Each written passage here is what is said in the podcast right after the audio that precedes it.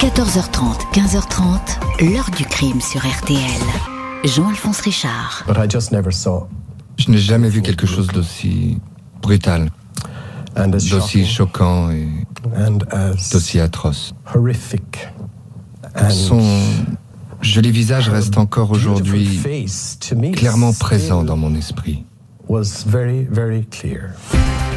Bonjour, c'est sans doute l'ultime chance de connaître la vérité dans une affaire qui depuis presque 26 ans déchire les justices françaises et irlandaises et abandonne une famille au pire des doutes. La mort de Sophie Toscan du Plantier à la Noël 1996 dans un hameau battu par les vents tout au bout de l'Irlande.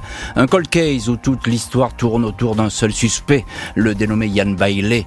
Insaisissable même si la France le considère depuis longtemps comme coupable et l'a d'ailleurs condamné en son absence à 25 ans de prison. On croyait l'affaire promise à l'oubli, mais l'Irlande vient de décider de relancer le dossier. Sophie Toscan du Plantier va donc réexaminer le cas Yann Bailey. Nouvelle équipe de policiers. Yann Bailey, l'homme qui attire tous les regards, va-t-il cette fois être inquiété? Le parpaing qui a servi à frapper et à achever Sophie Toscan du Plantier va-t-il livrer une nouvelle signature ADN De nouveaux témoins restés jusque-là dans l'ombre par peur de la lumière Sont-ils sur le point de se manifester. Question posée à nos invités, acteurs et témoins de cette histoire. 14h30, 15h30. L'heure du crime sur RTL. Heure du crime consacrée aujourd'hui au meurtre de Sophie Toscan du Plantier à la Noël 96 dans un village perdu de la côte irlandaise. Enquête qui vient d'être relancée depuis le début de l'affaire. Un seul suspect émerge du paysage, un journaliste anglais installé dans le coin. Ce 28 décembre 1996, cinq jours après la découverte du meurtre de Sophie Toscan du Plantier, le dénommé Yann Bailey, 39 ans, installé dans la petite localité de Skull, à l'extrême sud de l'Irlande, remplit le questionnaire d'enquête de proximité remis à certains habitants par la Gardail, la police locale. À la question Connaissez-vous la victime? il répond non et indique expressément ne l'avoir jamais rencontrée. Lors de cet entretien, les agents O'Leary et Kelleher se souviendront plus tard avoir observé des griffures sur les mains de cet homme qui n'est alors qu'un témoin parmi d'autres. Cinq jours auparavant, lundi 23 décembre, aux alentours de 10 heures, le corps de Sophie Toscan du Plantier, 39 ans, était retrouvé près du portail de sa petite maison de vacances en surplomb de la baie sauvage de Misen. Les voisins qui ont fait la découverte, Shirley Foster et Alfie Lyons, n'ont pas reconnu la française tant le visage et le corps sont martyrisés. La victime a été tuée dans la soirée précédente ou dans la nuit. Elle porte un simple maillot de corps, un caleçon resté accroché sur une clôture de fil de fer barbelé, des chaussures sans chaussettes. L'autopsie indique qu'elle a reçu de nombreux coups à la tête, le visage a été écrasé avec sans doute une pierre plate découverte à proximité, ainsi qu'avec un parpaing qui se trouvait sur place, deux armes de crime ensanglantées. Avant l'arrivée du légiste et de la police scientifique de Dublin, le corps est resté presque 30 heures sous une bâche de fortune et sous la pluie. Les policiers de Skull sont sous pression. Ils sont peu habitués à enquêter sur des homicides dans cette région retirée. Ils savent que Sophie est arrivée cinq jours auparavant dans cette maison de vacances qui était son refuge secret. Les enquêteurs disposent d'indices matériels, mais ceux-ci ont été sans doute détériorés par l'exposition du corps aux intempéries. Il y a bien une trace de chaussures d'homme de type Doc Martens qui semble avoir lacéré le cou, mais pas d'empreinte précise du meurtrier. Le mobile ne semble pas être d'ordre sexuel ou crapuleux.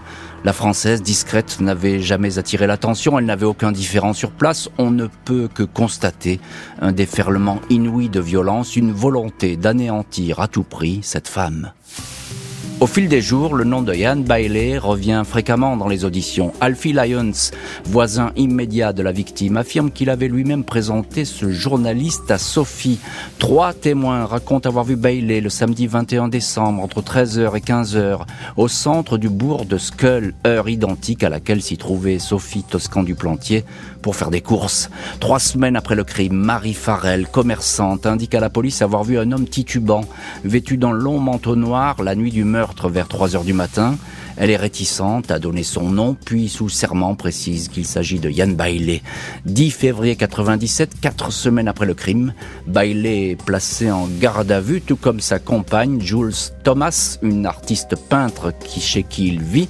Audition au commissariat de Bandon, puis le couple ressort, libre.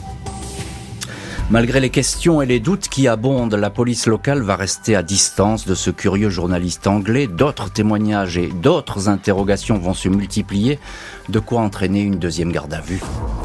27 janvier 1998, soit un an et un mois après le meurtre de Sophie Toscan du Plantier, Yann Bailey est placé une deuxième fois en garde à vue. Tout au long des mois écoulés, la police irlandaise a conservé un œil attentif sur cet homme qui éprouve un certain plaisir à défier l'autorité. Les pièces saisies chez lui, seulement quatre semaines après le crime, n'ont pas apporté d'éléments confondants. L'analyse des vêtements placés sous scellés, dont un manteau sombre n'a rien donné. La police dispose toutefois de témoignages troublants. Plusieurs personnes affirment que le 23 décembre 96, jour de la découverte du corps, Yann Bailey portait bien des égratignures sur les avant-bras et le dos des mains. Un agent de police et même la compagne du suspect évoquent une marque sur le front. Bailey va indiquer s'être blessé avec un bâton. Il va dire ensuite qu'il s'est égratigné en coupant la cime d'un sapin. Puis il se souvient avoir été griffé par une dinde qu'il allait sacrifier pour le réveillon. Un témoin informel, la veille du crime, Bailey ne portait aucune blessure. Il l'a vu jouer de la musique dans un pub local, manche relevée, avant-bras intact. Les enquêteurs disposent de bien d'autres témoignages qui, mis bout à bout, reviennent toujours à Bailey. Dans les jours suivant le meurtre, celui-ci aurait confié à un jeune voisin de 14 ans. Je suis allé chez elle avec un caillou une nuit et ai explosé sa putain de cervelle. Une autre témoin a recueilli une confidence similaire. C'est moi qui l'ai fait, je l'ai tué pour ressusciter ma carrière de journaliste. Dans ses articles, Bailey paraît depuis le début très bien informé sur le crime. Le jour même, entre 11h30 et 12h30, il révélait le premier un meurtre commis près de Skull, celui d'une femme de nationalité française, autant d'informations qui alors n'avaient pas été diffusées par les autorités. À 10h38, heure à laquelle la scène de crime avait été bouclée, les policiers ignoraient tout de l'identité de la victime. Interrogé sur son emploi du temps la nuit du drame, Bailey indique tout d'abord être resté seul dans un pub jusqu'à minuit, puis avoir rejoint le domicile de sa compagne. Le couple ne va cesser de varier dans ses explications. Jules Thomas va dire que Bailey a quitté le lit conjugal en pleine nuit. Lors de sa deuxième garde à vue, le journaliste reconnaît s'être levé à 4 heures du matin pour écrire un article. Les questions n'iront pas plus loin. Bailey ressort libre de sa nouvelle garde à vue. L'enquête irlandaise va alors faire du surplace, 1000 personnes entendues, sans qu'aucune poursuite ne soit déclenchée. Le mari de Sophie et producteur de cinéma, Daniel Toscan du Plantier, se rend sur place. J'ai compris que les enquêteurs étaient freinés par leur procédure. En France, leur suspect sera, serait déjà écroué et condamné, dit-il. Les juges français désignés pour mener les investigations, Patrick Gachon, Nathalie Dutartre, n'ont aucune marge de manœuvre, si ce n'est s'appuyer sur les éléments transmis par l'Irlande. Le corps de Sophie Toscan du Plantier, qui repose dans le cimetière d'un village de Lozère, est exhumé. Les expertises ADN ne détectent pas d'empreintes suspectes. Les juges vont se déplacer en Irlande. 19 février 2010, un mandat d'arrêt international est décerné contre Yann Bailey. La justice française, plutôt démunie dans cette affaire, ne va pas baisser les bras pour autant. Le suspect numéro un est certes insaisissable, mais il sera quand même renvoyé devant un tribunal pour y être jugé. Ce 27 mai 2019, le procès de Yann Bailey s'ouvre devant la cour d'assises de Paris. La dernière juge d'instruction chargée du dossier, Nathalie Turquet, a tout mis en œuvre pour obtenir l'extradition du suspect. La bataille juridique a été mouvementée, mais l'Irlande a repoussé cette requête. Bailey est donc jugé en France en son absence. Quatre jours de procès au cours desquels les magistrats décortiquent le dossier, ils notent les explications peu convaincantes du suspect. Des experts affirment que ces griffures seraient en totale concordance avec les blessures constatées sur le, sur le corps de Sophie. Pour la justice française, Bailey a multiplié les mensonges, dissimulant le fait qu'il connaissait la victime, modifiant son emploi du temps le jour du meurtre. Les juges s'interrogent aussi sur le fait que le suspect connaissait avant l'heure la nationalité de la victime. Il a même proposé, le jour même, des photographies de la scène de crime. Il a vu la victime le samedi, il s'est absenté en pleine nuit, il a été vu à 3 heures du matin près de la maison de la victime, assure la cour d'assises.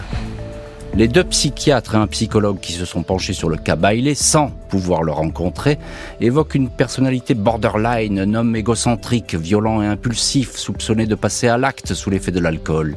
En mai 96, six mois avant le crime, Yann Bailey a sauvagement agressé sa compagne, lui arrachant des touffes de cheveux et tentant même de lui crever un œil. Celle-ci avait refusé de porter plainte.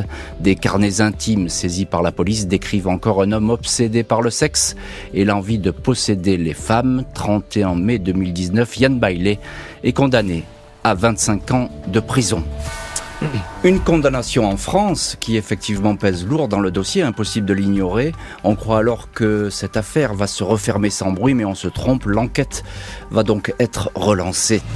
27 juin 2022, presque 26 ans après le meurtre de Sophie Toscan du Plantier, trois ans après la condamnation en France de Yann Bailey, la justice irlandaise relance les investigations. Une équipe d'enquêteurs spécialisés dans les affaires non élucidées, la Serious Crime Review, est chargée de reprendre tout le dossier.